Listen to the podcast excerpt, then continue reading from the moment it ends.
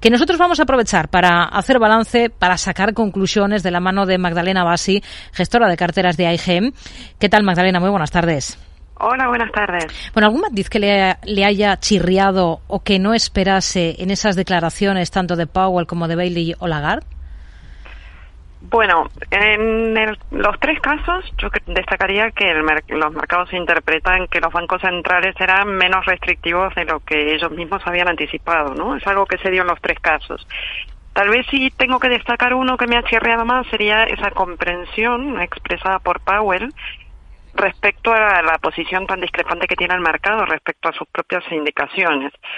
Eh, la posición actual del mercado, mucho más lax, anticipando bajadas de tipos a finales del año, eh, es en sí una, una situación más laxa para los mercados financieros, con lo cual si a la Fed le preocupa tanto la evolución de la inflación, debería también estar más preocupado por esa relajación de condiciones financieras que pueden aumentar en el futuro la presión inflacionista. Entonces, el hecho de que no haya dicho nada en contra hmm. Eh, es que el mercado lo puede interpretar de forma bastante complaciente. Eh, en el caso de Lagarde se insiste mucho en que ha mantenido la línea dura. Se anunciaron otros 50 puntos básicos de subida para la reunión de marzo, pero luego acabó diciendo que no es un compromiso irrevocable.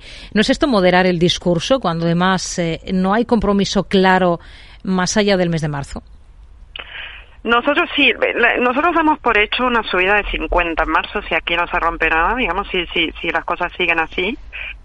Y lo que tiene, eh, y, en eso lo, veríamos agresivo porque había gente que especulaba más bien en 25 puntos básicos.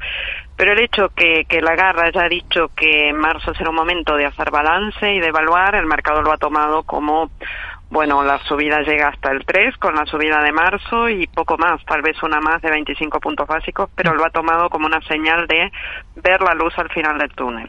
¿Cuánto más ven ustedes subiendo los tipos en la eurozona? Nosotros esperaríamos 25 puntos básicos más, o sea, que terminaría en 3,25%. ¿Les, ¿Les ha sorprendido la reacción del mercado de bonos con los rendimientos a la baja de forma brusca eh, en todas las curvas principales de los distintos eh, países tras, eh, tras esos comentarios de, del Banco Central Europeo de ayer? La verdad que sí, que nos ha sorprendido bastante, pero bueno, también lo tomamos como, como parte de comportamiento un poco pendular del mercado cuando escucha algo un poco más suave de lo que podía anticipar eh, y ve ese tipo terminal, ve como el, el final del camino en la subida de tipos, ahí en un nivel más cerca, y es que vemos que, que sí nos ha sorprendido un exceso de entusiasmo. Hmm.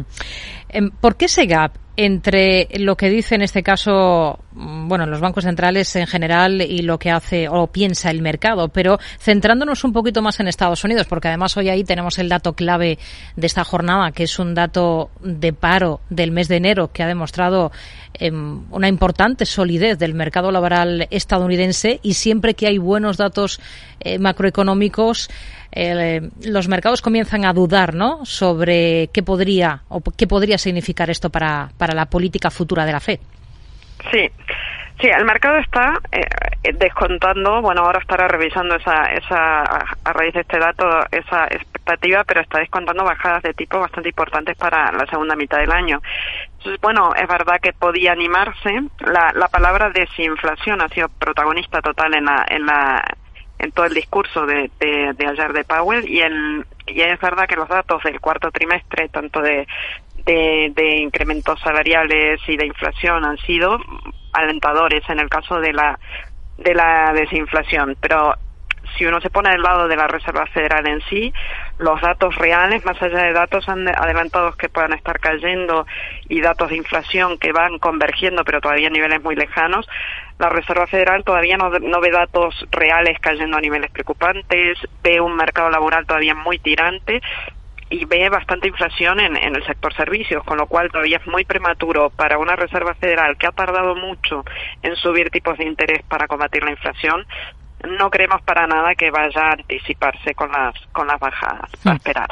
Tenemos eh, hoy sobre la mesa algunas otras referencias en Estados Unidos, por ejemplo, la actividad del sector servicios que repunta con fuerza en enero, una recuperación de los nuevos pedidos y un aumento moderado de los precios pagados por las empresas, por los materiales, eh, pues hace que tengamos al final un dato de ISM de, elaborado por ISM de PMI no manufacturero que aumenta hasta 55,2 puntos en el mes de enero. No sé si ustedes se fían de esa antes hablaba de, de, esa moderación de la inflación. No sé si se fían de la solidez de ese proceso de desinflación que estamos viendo eh, no solo en Estados Unidos, también comenzamos a ver aquí en Europa. Bueno, hay una, una parte que el mercado está cotizando el mejor de los mundos. Es verdad que el proceso de desinflación está en marcha, hemos dejado el pico atrás, también muy ayudados por los precios de la energía, pero eh, no somos tan optimistas con que esto vaya a ser un camino sin tropiezos, ¿no? Una, una inflación moderándose, pero sin romper nada en el mercado laboral y en, y en la en la actividad económica.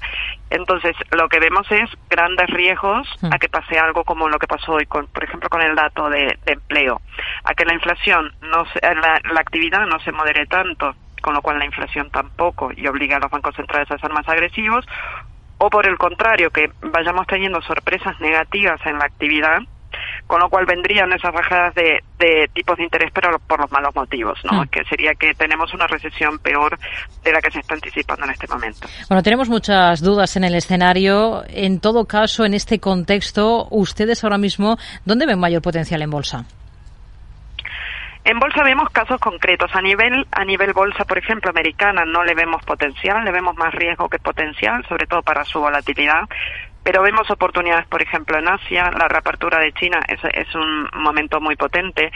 En Europa tenemos el sector financiero que nos ha demostrado lo que sabe capitalizar las subidas de tipos de interés y vemos eh, oportunidades en casos más marcados en algunas tecnológicas que han caído mucho en valoración, siendo que tienen una, un camino bastante sólido por delante.